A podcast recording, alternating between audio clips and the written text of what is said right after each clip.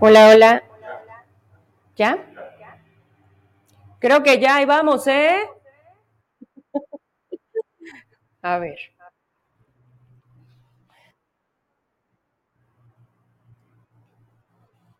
Déjame bajo acá para. Ya quedó. Ok. A ver, déjenme monitorear acá. Ay, que eres madre. Pero espérenme, ahí voy, ahí voy. Ya se escucha, ya, ya, ya. ¿Y no, no está muy fuerte? Digo, para bajarle el volumen, ¿todo bien? Oye, primero, todos, no se escucha, no se escucha, no se escucha, luego, todo bien, todo bien, todo bien. Como los, los grupos de WhatsApp de las mamás en la escuela, así mero. Pero creo que ya, ¿verdad? Listo. Ay, gracias a Dios. Ya me volvió el alma al cuerpo y a mi productor también. ¿En qué estábamos? Es que saben que si volvíamos a empezar, este, era perder a todas las personas que ya estaban conectadas, que la verdad no sé cuántas son, porque estamos, conectados de cuatro maneras. Entonces, usted lo ve así fácil, ¿verdad? Bueno, hacemos que se vea fácil. Espérenme, porque sí pierde uno el hilo. Ya, ya estoy por acá. Gracias por aguantarme, gracias por esperar. Me encanta mucho que, que vas a ver, Carlos, este Ferrer, me dicen cácaro. Pues si no estamos en el, ¿dónde gritaban eso? En el teatro, ¿no? Cuando, cuando la obra, cuando el telón no subía, cuando la tercera llamada no iniciaba, pero ya, bueno. Ahora sí, empiezo desde nuevo porque, o desde el inicio, porque el intro muy bonito y la Vero y me llamó mucho la atención porque empezó a caer unos mensajes demasiados. Y ella, a ver, les comentaba lo siguiente. Tenemos entrevistas, vamos a hablar de, de cosas eh, que sin duda tienen que ver con nuestra salud, que es importante, que voy a tener a un especialista que me va a dar mucho gusto con él, pues prácticamente retomar las colaboraciones este 2023. Es el doctor Oliver Herrera Guevara. Y, antes de dar paso con él, que ya le robé unos minutos, porque ya son las 8.11, sí, señores, ya 10 de enero 2023, martes. Eh, por supuesto, vamos a dar toda la, historia de lo que hoy vivimos en Zacatecas, porque los habitantes de la comunidad de Villadecos pusieron un gran ejemplo de decir ya basta y no solamente quedarse en prohibir el ingreso a su comunidad, como ayer se los mostraba, no, se organizaron, se trasladaron y llegaron hasta acá. Alrededor de las 12 mediodía, agarraron el punto del TEC de regional, como se los habíamos dicho ayer por la noche, y prácticamente cerraron este bulevar hasta casi las 5 de la tarde, porque, pues, mire, en las prioridades del gobernador, aún y viendo cómo estaba colapsando esta ciudad, aún y sabiendo que venían para acá y la solicitud que tenían, porque ahorita les voy a leer un, pedacito de su boletín, Pitero, porque alguien está mintiendo aquí. Como siempre, hay otros datos, pero pues que se los crea el de comunicación social o los medios que luego tienen que acudir a ciertas artimañas para que haya algún público que finalmente les crea.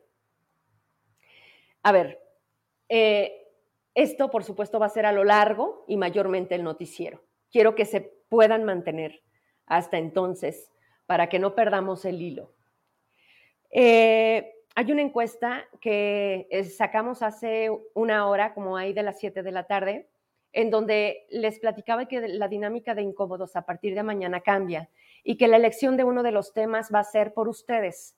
Y en esta parte de los votos, hasta hace unos minutos revisaba, hay ya más de 60 votos y la elección pareciera que se define hacia ranking de gobernadores. Otro de los temas tiene que ver, por supuesto, en esta visita que hace Biden a México, en esta cumbre, en donde también vienen otros presidentes de otros países, y eh, la nómina, porque sí, si no lo sabe a estas alturas del día, los diputados, así como, como se quejan, bueno, también se auto aumentaron el salario, porque, porque no era suficiente 103 mil pesos mensuales por no hacer nada. No, no, no. Hay lana, bueno, pues nos la repartimos, ¿no? Y el trabajo, luego lo vemos. Esto entonces nos da a considerar estos, estos tres temas cuando terminemos el noticiero. Si ustedes quieren participar, ahí elija uno de los temas y con eso vamos a abrir mañana en este programa. Y es muy probable, estamos con esta confirmación, de que una de las encuestadoras de México esté con nosotros en el primer tramo del programa para que nos hable de cómo, cómo David Monreal sigue estando y ahora entendemos cada vez más por qué en el sótano No, no, yo creo que la distancia entre el último y él es, son 14 puntos. O sea, si hubiera 40 estados, 50 estados, David estaría en el 60. Y, poco o nada le importa, porque aún, aún y con todo esto, es mejor, es mejor decir, ¿cómo Beta Grande, tierra, no, sus calles tranquilas y con mucha paz? ¿Lo tienes? Si lo tienes, no quiero hablar de más, porque no es necesario. Pero sí le puse, a ver, bueno, una cosa es lo que pienso, otra cosa es la que debo decir. Y, y yo le ponía, ¿cómo le contestaríamos al gobernador? Empiezo yo. David, el problema eres tú. Es el principal problema.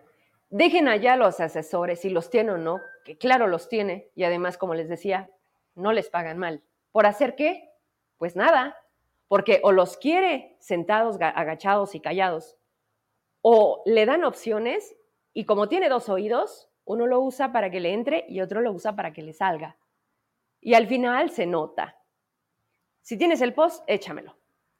Dice esto, espérate, no, este es el otro, este es el último y este lo vamos a manejar ya con toda la crónica del tema de Tadeo porque aquí es donde les digo que ya no nos cuadra.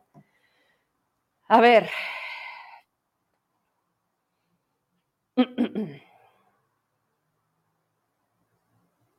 Vamos a ver. Si la tienes y si no, no importa, para no entretenerme. Porque la verdad es que sí, luego nos colgamos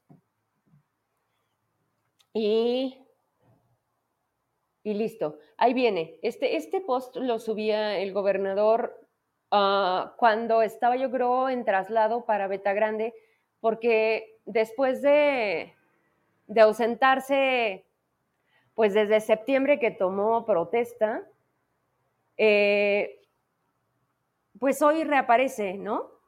Y decía esto, en ese momento habían transcurrido cuatro horas, eran como las doce mediodía, o al menos a esa hora yo lo vi. Y decía, Beta Grande, bueno, primero, mira nomás la fotito, Davis, bañado. Ahora sí, abajo. Beta Grande es un municipio muy cercano a la capital zacatecana. En sus calles se puede disfrutar de la paz y tranquilidad de un pueblo con mucha tradición y gente de bien. Hoy estaremos en este municipio de gira de trabajo. La ventana al cielo zacatecano. Ay, y ahí está la foto de Davis saludando como el Papa. Y a un lado, pues me imagino que esa ventana al cielo de Zacatecas, desde, desde donde él ve. Y pues nada más me gustaría saber si esas eh, calles están llenas de paz y tranquilidad o de miedo y de muertos, que los tuvieron que literalmente limpiar para que llegara este señor y evadiera toda, toda realidad. Pero además en este evento, porque claro, estaba la delegada del bienestar, llegó gente de Villa García, esa gente que se conectó ayer en el programa, que pedían que David diera la cara, que lo quieren ver, que lo están esperando. Y sí, también para saludarlo. Esas personas se hicieron presentes sabiendo que iba a tener ahí esta, esta audiencia. Pero evitaron a toda costa, así como platicó la dinámica que hacían o el operativo que implementaban la propia Priscila Benítez, que antes de ser ahora de este lado, pues era del lado de Verónica Díaz. Y decía que detectaban perfectamente todo lo que pudiera invadir el espacio de David y que entonces, en chinga, tenían que quitarles la posibilidad de que se acercaran a exigirle, a reclamarle. En un tiempo normal, cuando llegamos a trabajar con otros gobernadores, vaya, era parte de, porque además, recordamos un poco, la verdad es que nos vamos a llevar mucho tiempo, pero hoy, hoy, David no recorre, David va a donde se siente protegido, a donde cree que no se le puede salir más de control de lo que ya está. Pero ¿qué creen? Ni así se pudo. Las personas llevaban las fichas de búsqueda, le gritaban, tal le gritaban que estaba muy distraída la delegada Verónica Díaz, porque ¿cómo chingados se atreven a venir al evento a gritarle a Davis? Si de por sí el señor se equivoca con esas distracciones, peor. Entonces, ¿cómo se atreven? Pues, ¿qué no se supone que votaron por él? Bueno, pues entonces espérense a que acabe el evento, lo sacamos corriendo y luego les decimos en un boletín horas después que va a mandar a la secretaria de gobierno para que los atienda, porque él no puede, porque está ocupado, porque no le alcanza para atender un solo tema de Zacatecas. Hasta aquí le quiero dejar el primero y esto, a reserva de confirmarlo, pero me están comentando lo siguiente. Ah, y lo repito, al parecer, bueno, hay cosas bastante delicadas en este mensaje, que la verdad, más allá de decirles, en, transparencia no me van a dar esa información. Es como, como todo lo que se murmura que está sucediendo con el propio gobernador, pero que además cuando se para, donde se llega a parar, se nota. Y quitando eso, que no nos da una solicitud de transparencia, me dicen, pero además de que, de que no hay orden, de que no hay gobernabilidad, de que Zacatecas es un desastre, pues los funcionarios felices y haciendo fortuna, haciendo negocios. Queremos comentarle que ayer renunciaron más de 50 personas en la fiscalía, entre policías de investigación y peritos, entre otro personal. Por supuesto, nos manejaron retiros voluntarios, de, para renunciar. Y me dicen, me dan una lista, les digo, voy, voy, a manejar esta información más allá de lo que pueda compartir en este momento con ustedes. Me dan nombres, me dicen que hay personas que tenían en la fiscalía 33 años trabajando y ayer fue su último día. Demasiada experiencia, Vero. Y hoy están metiendo, mire nada más, pues a los recomendados, a los que vienen de parte, me dan aquí algunos nombres, que volvemos a lo mismo. Son los mismos, son los mismos y eh, pues es como darles más poder cuando igual y ni siquiera existen. Pero así es como se quieren manejar para que en la idea de la gente pues sea el vengo de parte de Juanita, ¿eh? Y vengo de parte de Julietita. Y vengo de parte de la, de la Díaz. Y así, así es como este Zacatecas entre influencias, me veas. Y pues, que Morena tampoco nos deja mentir, porque además de que nos han demostrado que para tener un cargo en su transformación hay que ser ineptos, inútiles, incapaces, entonces pues sí nos cuadra, ¿no? En, esa solicitud de perfil. Ahora sí, échame la foto que circuló en redes donde le hacen un llamado al presidente. Este llamado al presidente, y quiero, quiero recordarles algo, dice, presidente López Obrador, le suplicamos, ya no le pedimos, no, ya pasamos de la pedida a la suplicancia. Le suplicamos que ayude a Zacatecas. Llévese a David Monreal así, con ese tono, llévese a David Monreal. Y esa foto es la que subí a redes, que es de Norma Galarza. Gracias, mi Norma, por compartírmela y poder yo compartir a la vez con mi público, con la gente que nos sigue. Y eso dice, el gobierno no puede resolver el problema cuando el problema es el gobierno. Y ahí está el punto, ¿no? Pero regresamos a cuadro. A ver, recordemos una cosa. ¿Cómo se premia a quienes echan a la basura un programa que se llamaba Crédito Ganadero con una gobernatura. Entonces, presidente, si tanto quieres a David, llévatelo al gabinete. Mira, hay algo se pueden inventar. ¿eh? ¿Cómo se llama lo que le iban a dar a Alejandro Tello? Una embajada, ¿no? Bueno, que le den una embajada. Que, que la gente le pide al presidente, que además cheque los comentarios de esa publicación, ¿eh?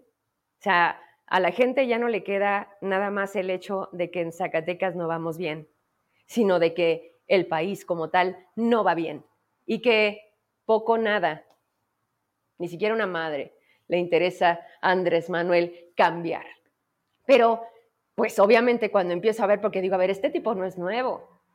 David Monreal no es el primer cargo que tiene. Tiene toda su vida siendo funcionario público, servidor público. ¡Qué pinche absurdo!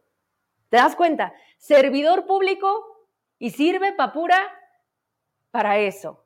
Porque entonces no se vayan a asustar y entonces también no se trata, no se trata de faltar al respeto. No, no hace falta. No hace falta. Porque ellos lo hacen hacia nosotros absolutamente todos los días. Pero, ah, pero, presidente, te suplicamos que hagas algo y que dejemos de entonces entender que no te importa Zacatecas, que no pueden quitar a Adolfo Marín porque, porque es una indicación, porque saben qué haría un gobernador en pleno conocimiento de su envergadura. Es plantarse en la Ciudad de México, es buscar al presidente y decirle, no me está funcionando, necesitamos cambiar, ayúdame, Zacatecas está mal, Zacatecas está matando a la gente, están matando a mi gente. Yo eso haría. Eso sería lo mínimo que me giraría si fuera gobernadora de este estado. No me quedaría aquí de vacaciones, no estaré aquí yendo a la pedida de la boda de mi hijo, porque además fue con cargo al erario ese, esa fiestita del Rafael Coronel. Esa la vamos a pagar mí nosotros y la boda también la vamos a pagar nosotros. Digo, vamos un año, ¿no?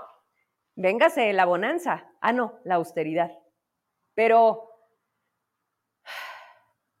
oye, sí tengo agua, sí, porque ayer, ayer me la aventé derecho y yo dije, ay, Verónica, espérenme poquito. La embajada, bueno, ay, caray. Es demasiada la injusticia, es demasiada la indolencia, es, es increíble que, este señor de verdad no sé, no sé cómo entiende para él que era ser gobernador y que no traiga la sangre al final el apellido de alguien que, que no dejó tan mal parado a Zacatecas, que nunca hemos tenido realmente lo que buscamos, que incluso no lo conocemos y entonces por eso lo seguimos exigiendo, que es un México y un Zacatecas que no se roben, que no se atasquen. Como dicen, pues robamos pero poquito, ¿no? No, no, no, estos vinieron hambreados, urgidos, muy, muy, muy cabrón. Pero ya está el doctor Oliver.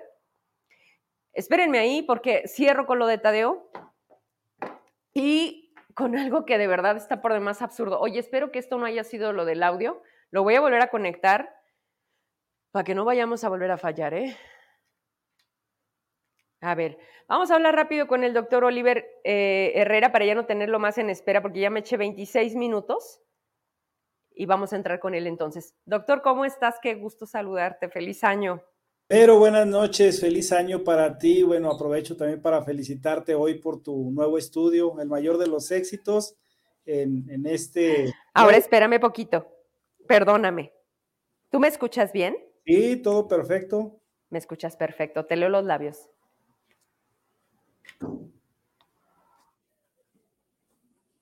¿Ir desde la computadora?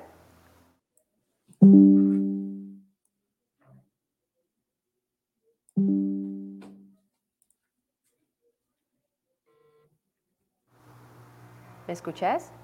Todo muy bien, Vero. ¿Ahí me escuchas? Ya te escucho, sí, yes. Oye, doctor, es que de verdad, de verdad, este, bueno, está el regreso ahí contigo.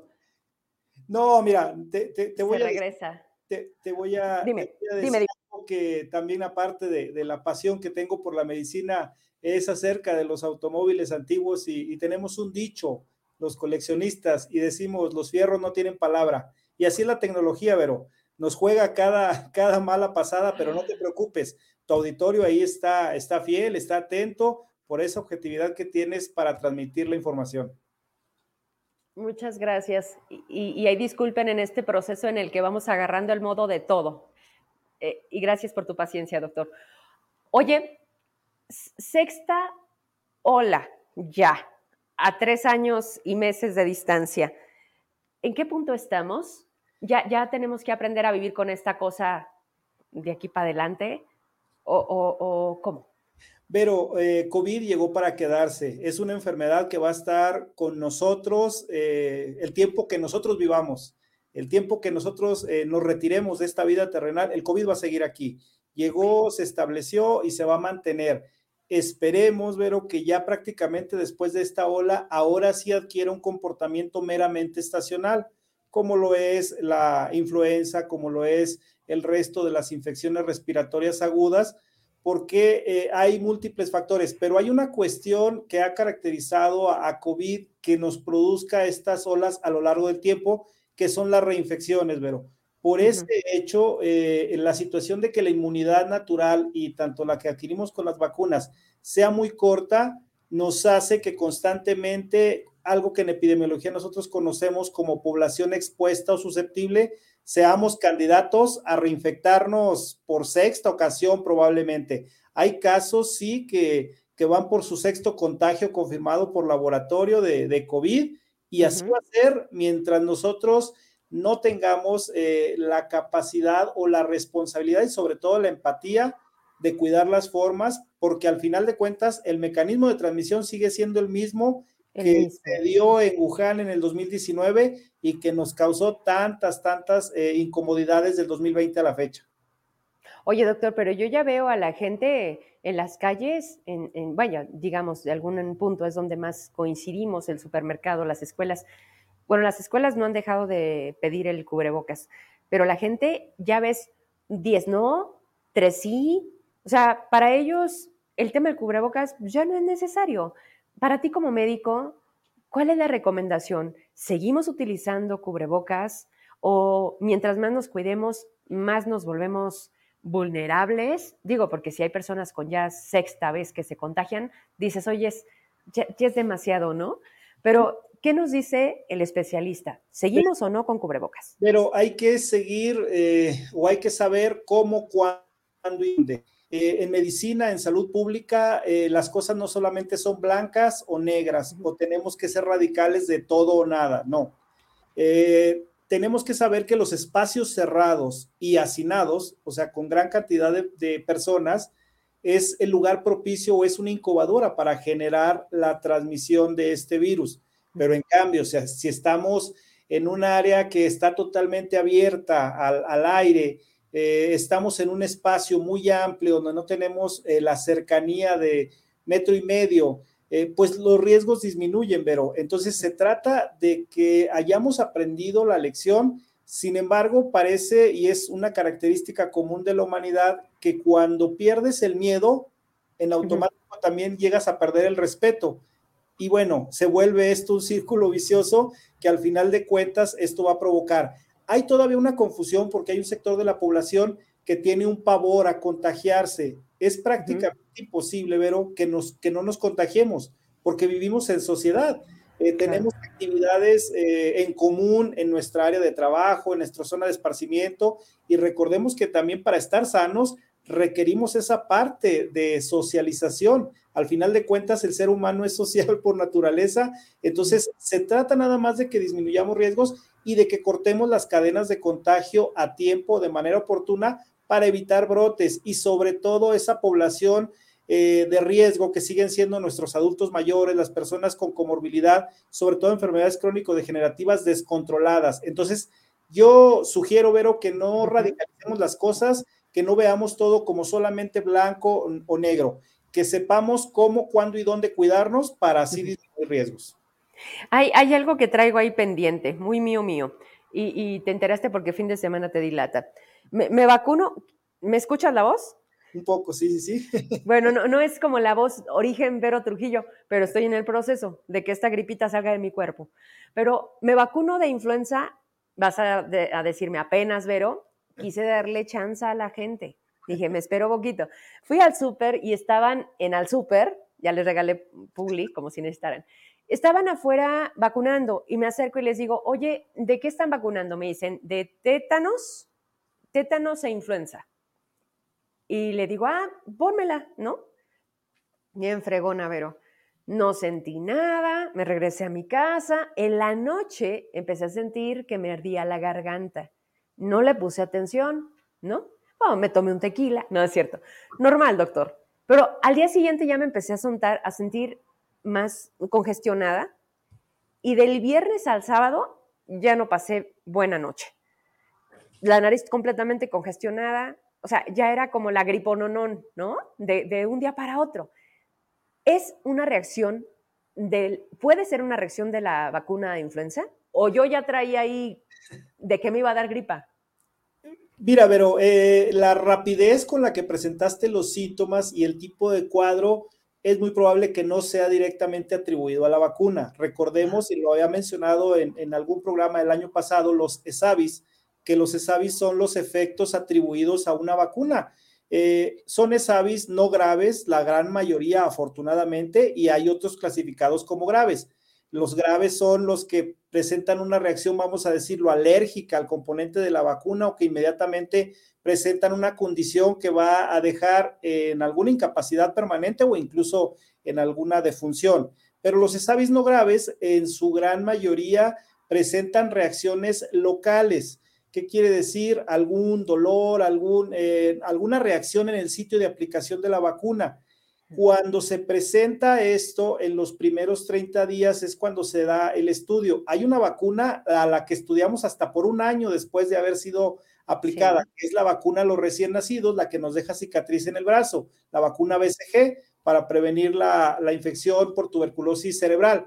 Pero en el caso particular de influenza y el cuadro como tú me lo describes, es muy probable que tú traías ya en incubación algún virus estacional y obviamente eh, fue nada más el, el, detonante al momento de la aplicación o fue coincidente con la aplicación de la vacuna. Aquí es muy importante, Vero, nada más, obviamente al comenzar con la sintomatología, no automedicarse, porque luego se puede confundir y hay personas que hasta antibiótico utilizan en una reacción así alérgica y nada tiene que ver una infección bacteriana con un ESAVI o con un virus o con un padecimiento estacional. Lo primordial, obviamente, es pedir asesoría o atención médica para la orientación y el claro. tratamiento solamente que sea incapacitante, en tu caso, siendo comunicadora, que requerías estar en condición adecuada para, para poder hablar, por eso yo te daba algunas, algunos consejos y algunas recomendaciones del tratamiento que, que pudieras llevar en ese momento.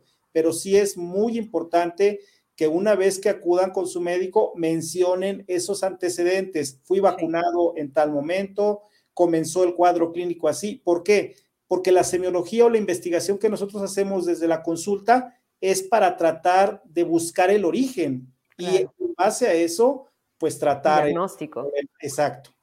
Perfecto. Me voy, me voy con una, un par de gráficas que nos hiciste favor de compartir para que lo vea el público, porque ahí nos habla de Zacatecas en qué posición se encuentra con casos de COVID y si han funcionado o no el tema de la vacuna y termino con una pregunta de público, ¿te parece? Sí, claro que sí, eh, para también no quitarte más tiempo a, a, a, tu programa, que traes ahí la agenda llena. Nada más. No te preocupes. Quería mencionarles porque hoy la Secretaría de Salud Federal publica el informe técnico semanal de COVID, o sea, con fecha hoy 10 de enero, uh -huh. donde se nos da el comportamiento particular de esta sexta ola.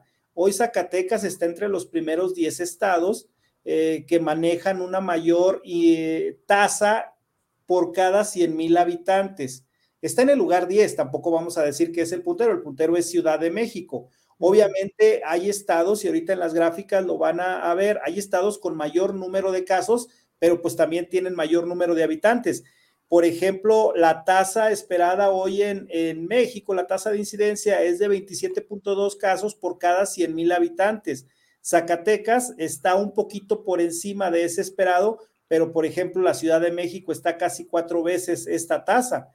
Eh, ¿Qué es? Eh, y obviamente hay asociación y relación. En el caso de Zacatecas, sus estados vecinos también son de los que tienen mayor incidencia en este momento, Aguascalientes y San Luis Potosí particularmente. ¿Por qué menciono esto, Vero? Porque particularmente lo, lo comentábamos, los brotes iban a ser así regionalizados o focalizados a ciertos estados dentro del mismo eh, México y también dentro de los estados, obviamente no es lo mismo en las zonas conurbadas o los eh, municipios con mayor habitante y al interior de los de los mismos municipios, pues las colonias más pobladas, los lugares donde hay mayor hacinamiento, mayor eh, condición de contacto directo sin las medidas de precaución. Creo que la siguiente lámina era la de las defunciones eh, y la otra nada más es el comparativo en cuanto a números expresados en, en enteros, cuántos casos por estado se, se, presentan. Afortunadamente la letalidad, Vero, desde la quinta ola ha rondado el 1% gracias a la aplicación de la vacuna. Ya no tuvimos esa catastrófica eh, segunda ola donde prácticamente eh, llegó a ser casi de 7, 8%, que es la que visualizan inmediatamente después del inicio, por ahí del 2020.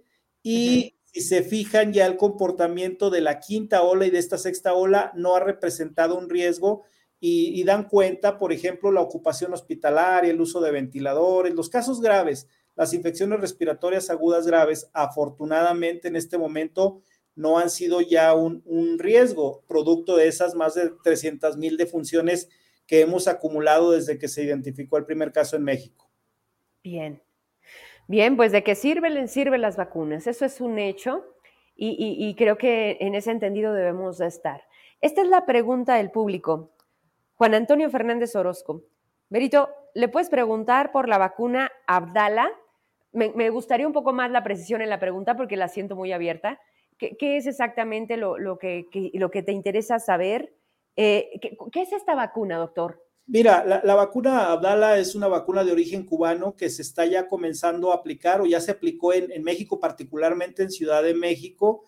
Eh, es una vacuna que ha mostrado sí seguridad en los países donde se ha aplicado. No tiene aún la aprobación ni de la Organización Mundial de la Salud o de la FDA. Eso quiere decir que sigue siendo una vacuna de uso de emergencia. En un inicio estaba diseñada eh, en las primeras cepas o en las primeras eh, tipos de, COVID que se identificaron y era un esquema eh, de tres dosis como esquema inicial.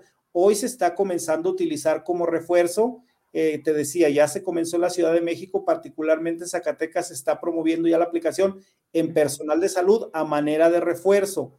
La eficacia que la literatura menciona ronda el, el 90%, sin embargo, como te digo, todavía está como uso de emergencia y es una vacuna exclusivamente para población mayor de 18 años. No tiene uso pediátrico hasta este momento. Eh, pero bueno, como también lo mencionábamos, Vero, es muy probable que ya la vacunación de COVID se vaya a hacer de manera anual, como el caso particular de, de, influenza.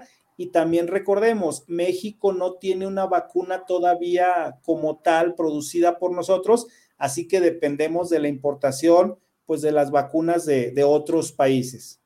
Oye, doctor, ¿pero qué no teníamos la vacuna patria?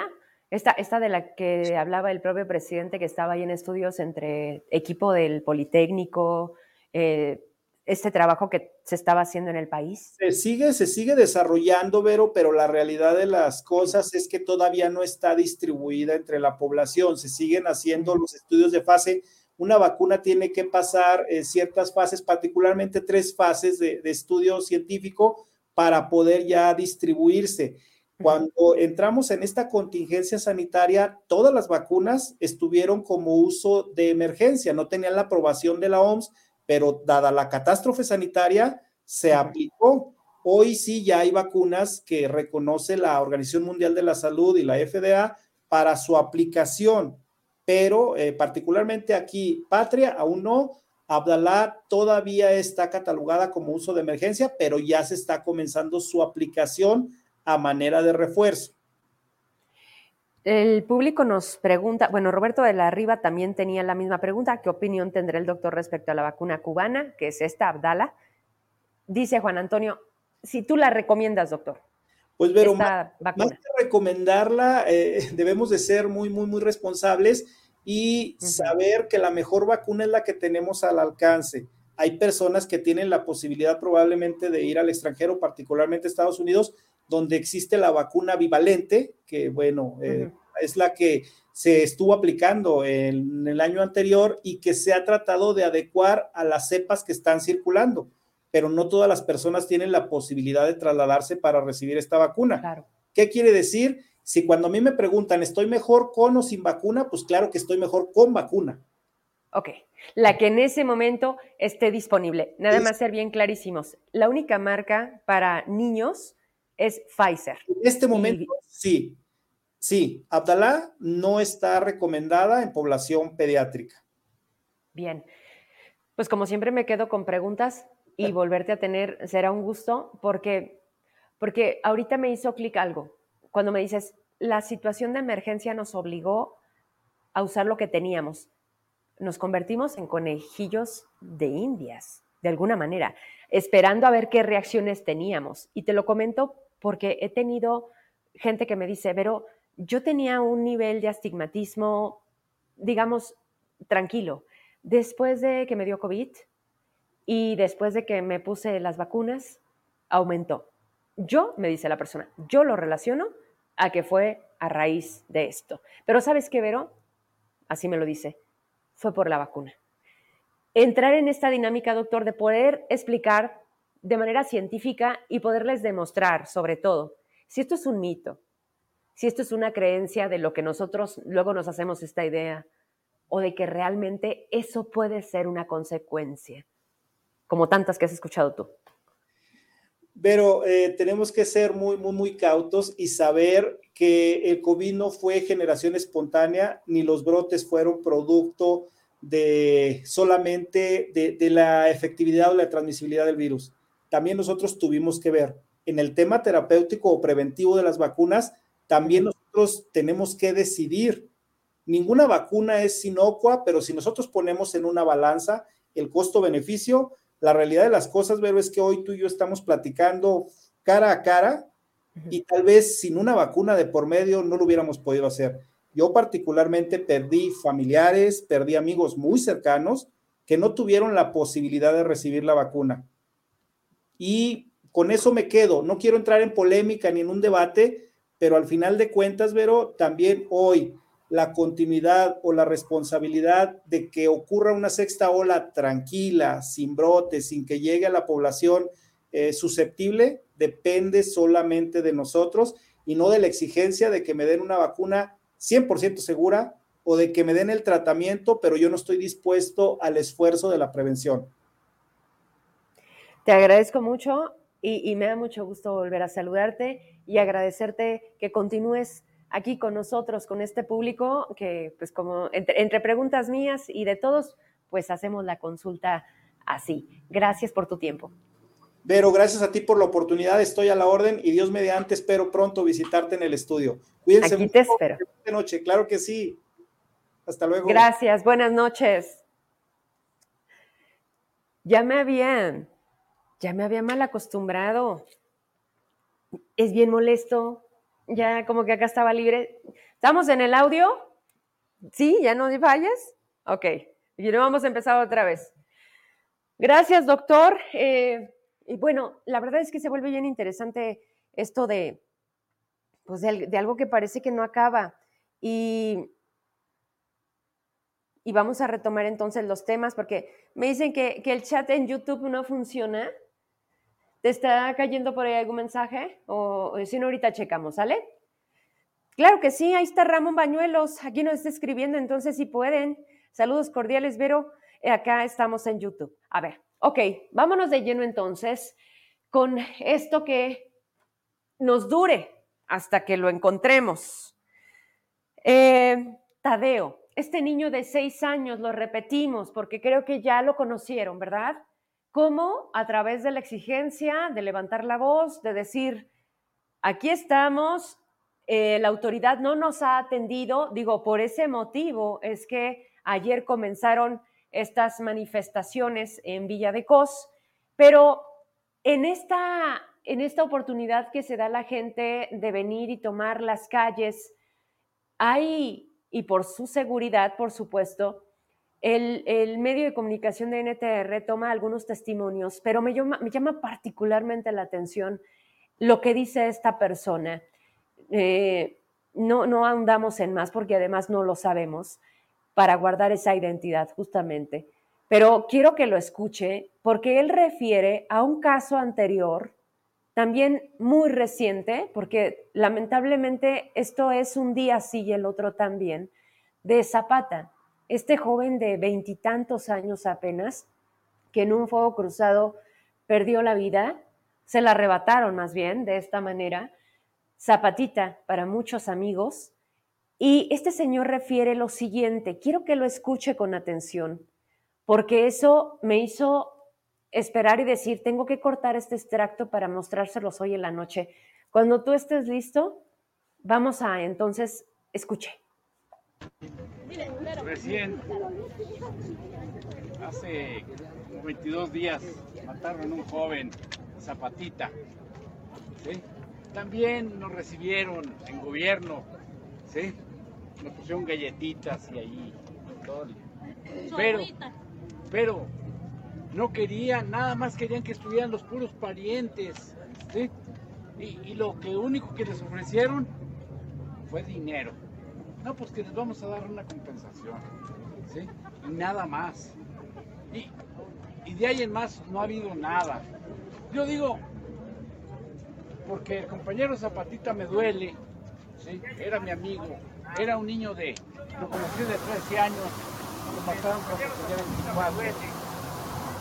Entonces yo digo, esto va a seguir pasando y va a seguir pasando y ellos nada más, ¿sí? Por eso no da la cara, David no da la cara porque ¿qué cara va a dar? ¿Sí? Y ellos nada más. Entonces, yo digo que independientemente de lo que acuerden aquí, nos organicemos. Los de Colotlán también vinieron hace ocho días, ¿sí? O sea, casi diario hay marchas donde la gente viene a protestar, ¿sí? Yo digo, vámonos juntando todos, los de Colotlán, los de Chuparrosa, los del Zapatita, todos, y, en una sola voz, hacer que esto cambie, porque si el pueblo no se levanta, esto, esto no se va a resolver. Se necesita que el pueblo se levante, ¿sí? No esperemos la solución de arriba. Los de arriba están coludidos, son los mismos, ¿sí? Son los mismos los narcos y el gobierno es la misma porquería, ¿sí? Entonces, ¿quién va a resolver esto? Nosotros, los que somos parte del pueblo. Es gracias. Y así, así lo expresaban. ¿Quiénes eh, vamos a resolver esto? Fíjese nada más. Pero, entonces, ¿cuánto cuesta la vida? ¿A cómo pagan la vida? Para que te calles, para que te vayas de Zacatecas, para que no le sigas. Nos ponen galletitas. Y al final David no da la cara y no la dio. Nunca la ha dado. Y no creo que esta vez, o no lo sé, lo quiera salvar de nuevo, aunque es tan, tan probable que el propio senador que anda muy ocupado en otras cosas, quiera decirnos que es el más inteligente y el mejor para gobernar, ¿verdad? Porque eso también ya quedó claro. Y habrá que respondérselo a él cuando lo vuelva a decir. Quiero leerles unas líneas. Híjoles, me duelen los ojos, pero tengo que hacerlo. Porque el gobierno del Estado, pero bueno, primero, ahora sí tienes el, el post de David. David ya cuando la gente o la manifestación se había diluido, subió un post a sus redes, donde existe nada más, y decía esto, cuando, cuando lo tengas lo, lo leemos, para que entonces si leemos, es prácticamente su boletín. O sea, se nota que le copian y le pegan absolutamente lo mismo, para redes, para medios, para todo.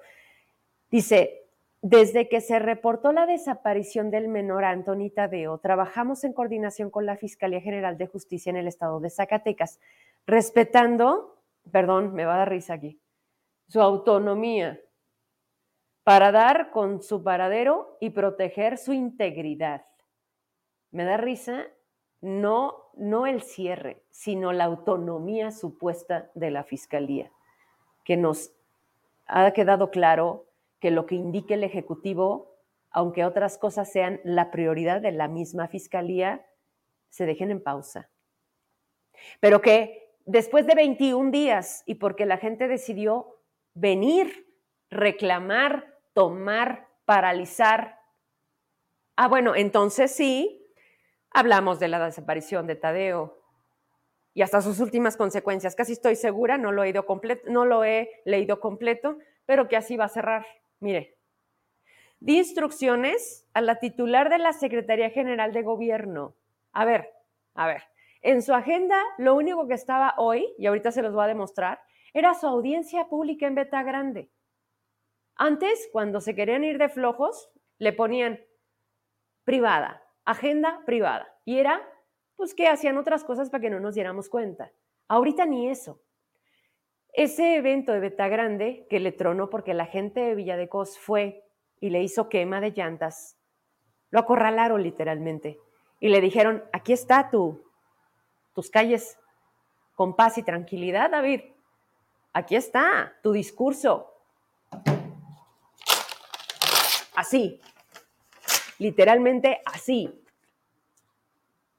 Y el Señor le da la instrucción, regrésame el post, a Gaby Pinedo, atiéndelos, dales galletitas, llévales tortas allá al bulevar, agüita para la sed. Le di instrucciones a esta persona para que atendiera las exigencias de las familias del menor y se establezca una mesa de trabajo conjunta. Siempre estaré del lado de las víctimas y de las familias afectadas.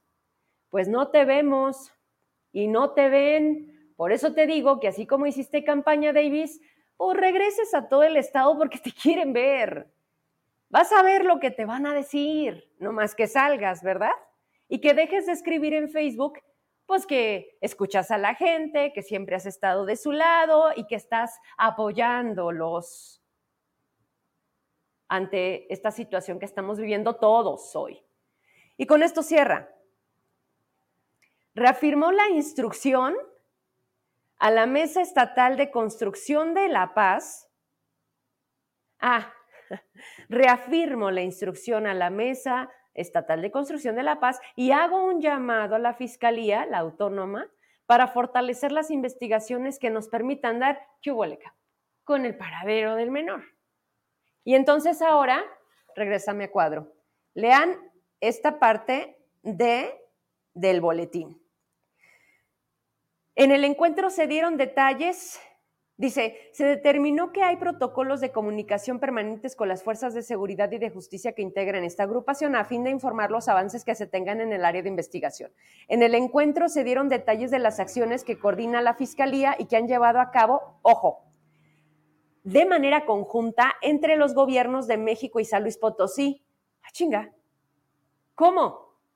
¿Cómo si la Fiscalía de Zacatecas no tenía claro el caso, no atendía a la familia, van a traer el caso otras fiscalías de otros estados. Yo necesito Fiscalía de Zacatecas, coordinar el trabajo con otras zonas para que entonces se haga en conjunto. Por eso aquí digo, ¿quién está mintiendo? ¿Los papás de Teo? Por eso entonces hicieron hoy, si desde antes, desde hace 21 días, ellos ya estaban trabajando, coordinándose con los gobiernos de San Luis Potosí y de México, donde se han encontrado indicios de la probable desaparición. Se destacó que desde que se tuvo conocimiento de la, de la desaparición del menor, en todo momento se han realizado acciones de reconocimiento por tierra y aire para dar con el paradero de Tadeo, además de apoyar en las acciones de cateo que han solicitado autoridades de justicia. Hasta aquí le quiero dejar, porque entonces ¿Quién está mintiendo? Y lo digo con mucho respeto. Y le escribí a quienes han tenido comunicación conmigo desde el momento que desapareció Tadeo. A las horas de que fue extraído del patio de su casa, en ese momento lo primero que yo les comenté fue, deben de acudir a la fiscalía, deben de levantar una ficha de búsqueda para que entonces eso nos pongamos a trabajar todos. Eso pasó a los días, porque obviamente estaban a la espera de que tuvieran alguna información, porque realmente la pregunta de todo el mundo es, cuando eso nos pase a nosotros, porque luego creemos que no nunca nos va a pasar a nosotros, es, ¿qué carajo se tiene que hacer? ¿Cuál es el paso uno? ¿Cuál es el dos? ¿Cuánto tiempo te esperas? ¿En qué momento es el momento a la fiscalía? ¿Y si es fin de semana? ¿Y si dejaron la guardia? ¿Y si está desayunando la señorita?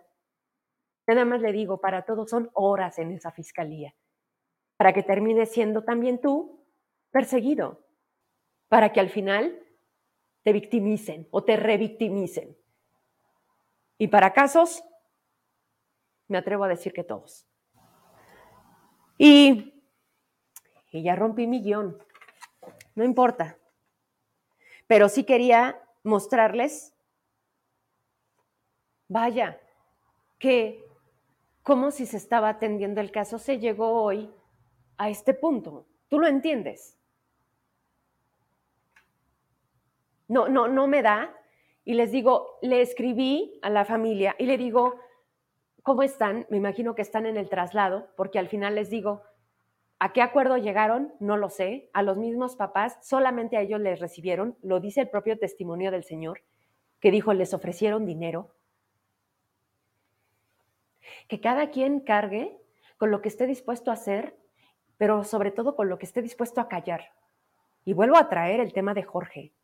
Jorge, sí, el que murió en el hospital, pero no por cualquier cosa, por una golpiza que fue perpetrada por un grupo de jóvenes, entre los que al día de hoy la Fiscalía no ha aclarado, como el propio gobernador no ha aclarado, si dentro de esos jóvenes que se atrevieron a golpear de esa manera brutal a otro joven, era su hijo era su sobrino, eran hijos de otros funcionarios, eran hijos de regidores, porque los nombres ya los tenemos. Porque, porque al final esa parte, la fiscalía, ¿por qué no la mueve? ¿Por qué nada más dicen, no, el hijo del gobernador no? Pero ¿por qué Davis no sale, no sale y defiende a su propio hijo? y le quita este estigma, porque para Zacatecas no me importa hoy que vengan y digan que no fue. Hoy para Zacatecas, un hijo de un gobernador mató a otro joven y no pasa nada.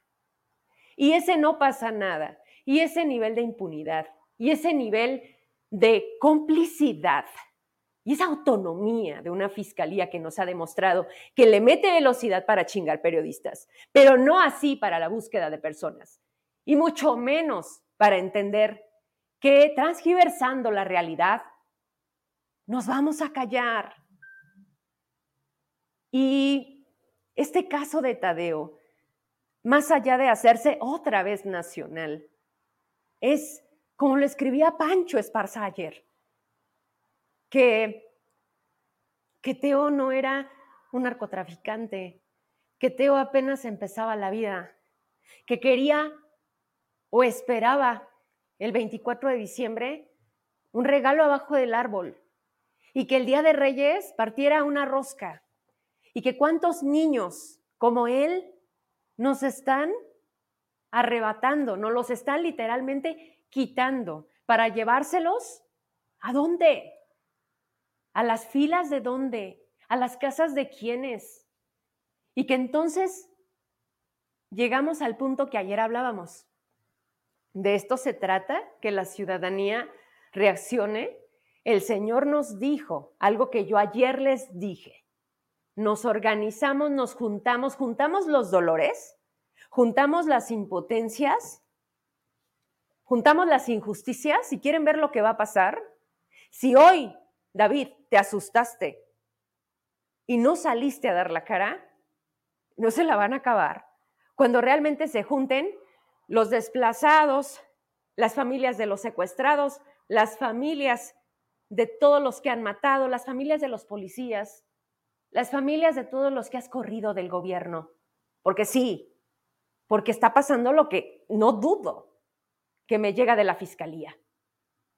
Esas personas hoy no están con 30 años de servicio porque simplemente te quejabas de la herencia maldita, pero tú tienes más trabajadores eh, actualmente en tu nómina que la que te dejó Alejandro Tello.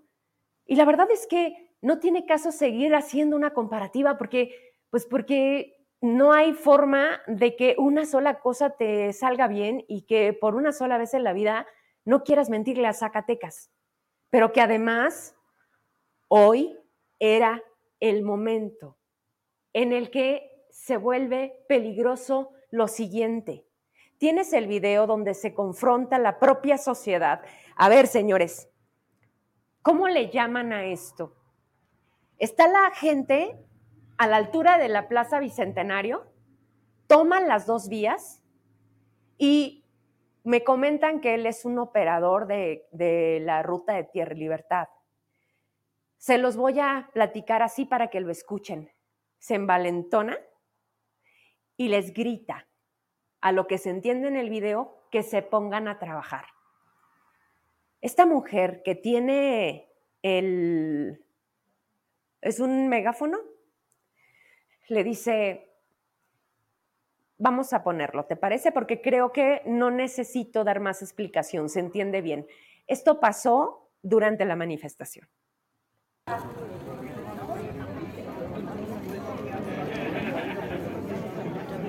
Nosotros también tenemos trabajo. Tenemos una persona desaparecida. Y si fuera, si fuera tu hijo, si fuera tu hijo, si fuera tu hijo, harías lo mismo. Si fuera tu hijo, harías lo mismo. El niño está desaparecido.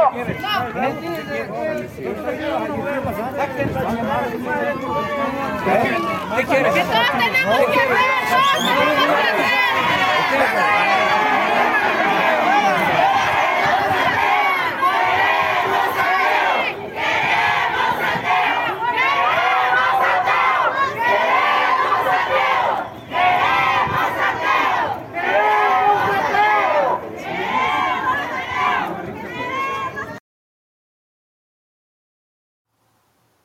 ¿Y si fuera tu hijo? ¿Y si fuera mi hija? Si fuera mi hija, quemaba todo. Me valdría absolutamente madres todo. Y gritaría y haría lo que creo que estamos haciendo a partir de este momento. Los límites existen. El nivel de hartazgo va de subida y lo están haciendo de la peor manera. Ya se los dije, quieren que juntemos, quieren que despertemos, creo que fue una expresión del propio presidente, quieren que despertemos al león, al tigre, quieren que despertemos al tigre, quieren que Zacatecas despierte. La pregunta es, ¿qué vas a hacer, gobernador? ¿Qué vas a hacer si hoy con una sola no pudiste? Y, con esto cierro el tema de Teo por hoy.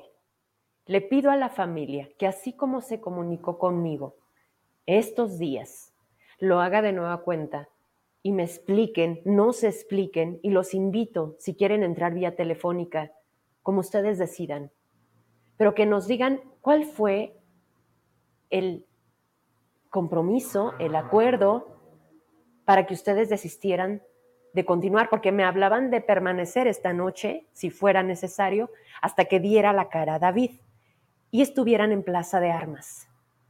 ¿Qué fue lo que les hizo que al final esto cambiara? Y si efectivamente, desde el primer momento de la pérdida o de la ausencia de Teo, fueron atendidos para entender entonces que las fiscalías de otros estados estaban trabajando en conjunto con Zacatecas. Nada más quiero saber eso. Quiero entender quién está mintiendo y demostrarle al público y demostrarles a ustedes también quién está mintiendo.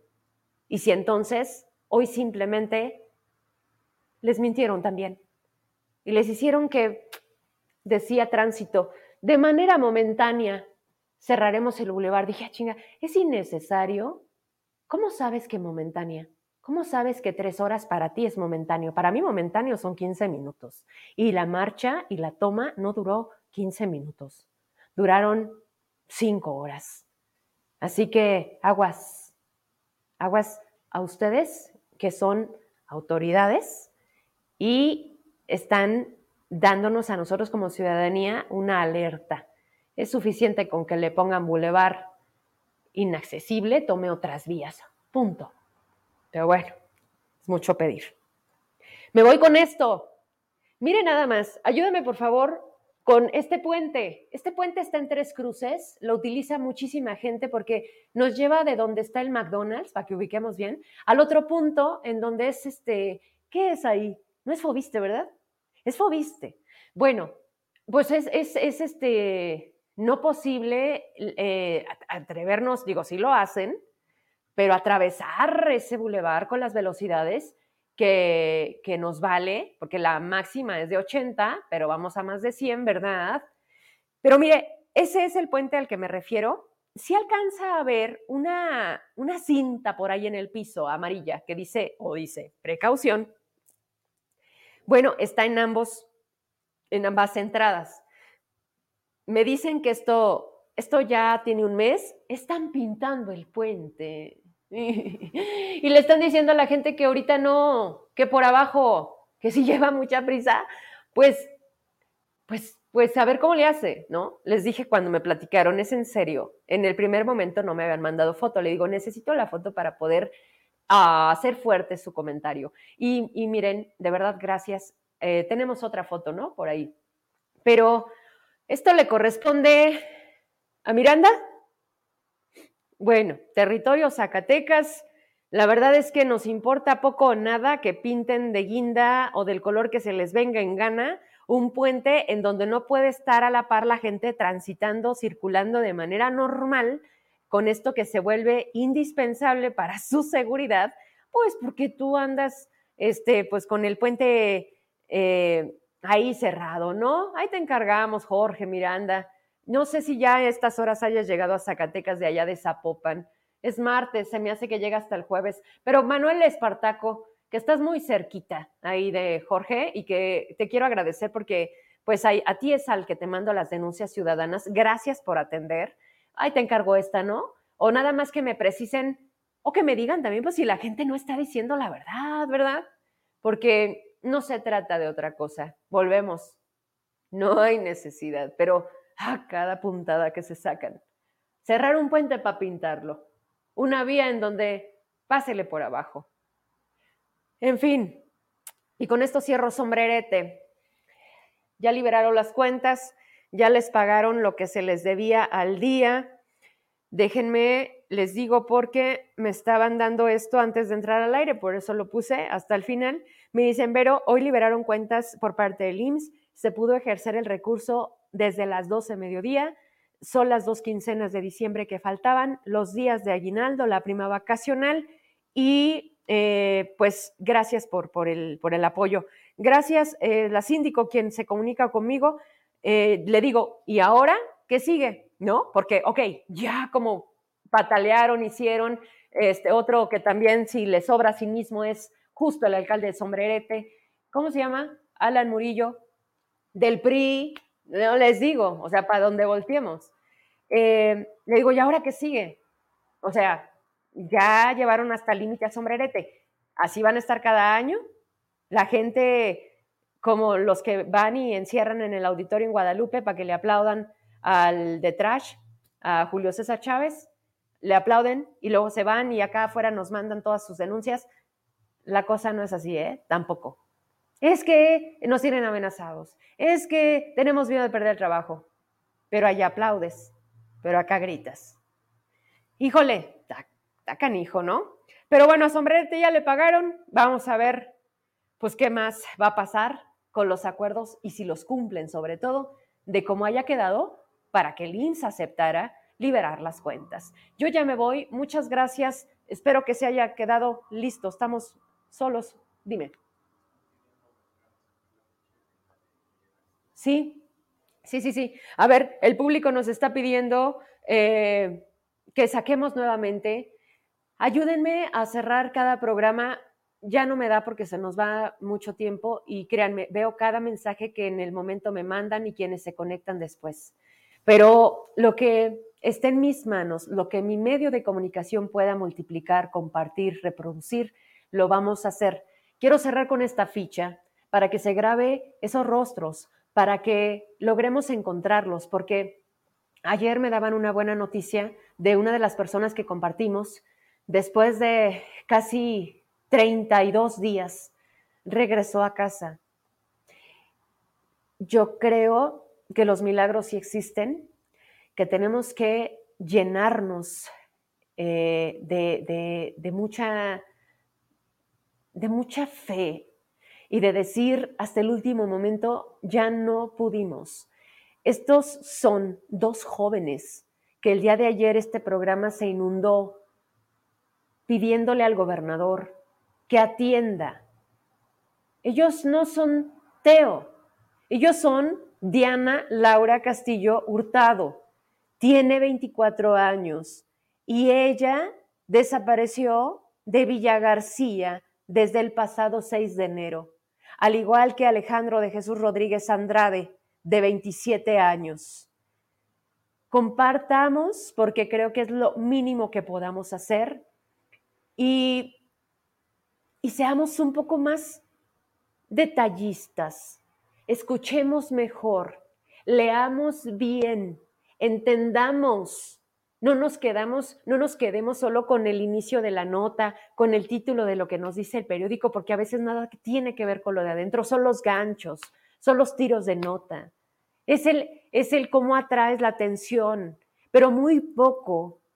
Y además, investigamos más fuentes para ver que tres coinciden con la misma versión y esta no. O Verónica Trujillo, para quien cree en mí, en la noche, porque déjenme les digo que tengo una posición privilegiada.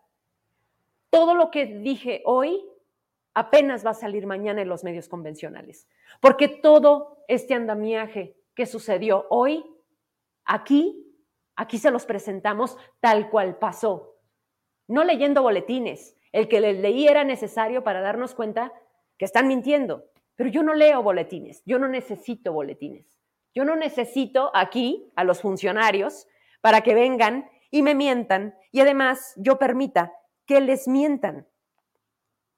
No los necesito. Hemos transcurrido un año y cuatro meses, no, septiembre, octubre, noviembre, diciembre, no, cuatro meses, en donde no he necesitado a una sola autoridad de esta nueva gobernanza para que nos hable de lo que nosotros le hemos podido demostrar. Al final, usted es libre, usted decide, pero lo único que quiero es que no se deje, que no se calle, pero sobre todo que no dejemos de hacer algo, por mínimo que parezca, desde donde estamos. Gracias por su tiempo, por su atención, por, por el no se escucha, no se escucha que, me que nos puso aquí un poco a temblar, pero que al final sí lo logramos como siempre lo hemos logrado y como vamos a seguirlo haciendo. Buenas noches, nos vemos mañana, miércoles de incómodos. Siéntense porque nos vamos a echar pues un buen rato, ¿verdad?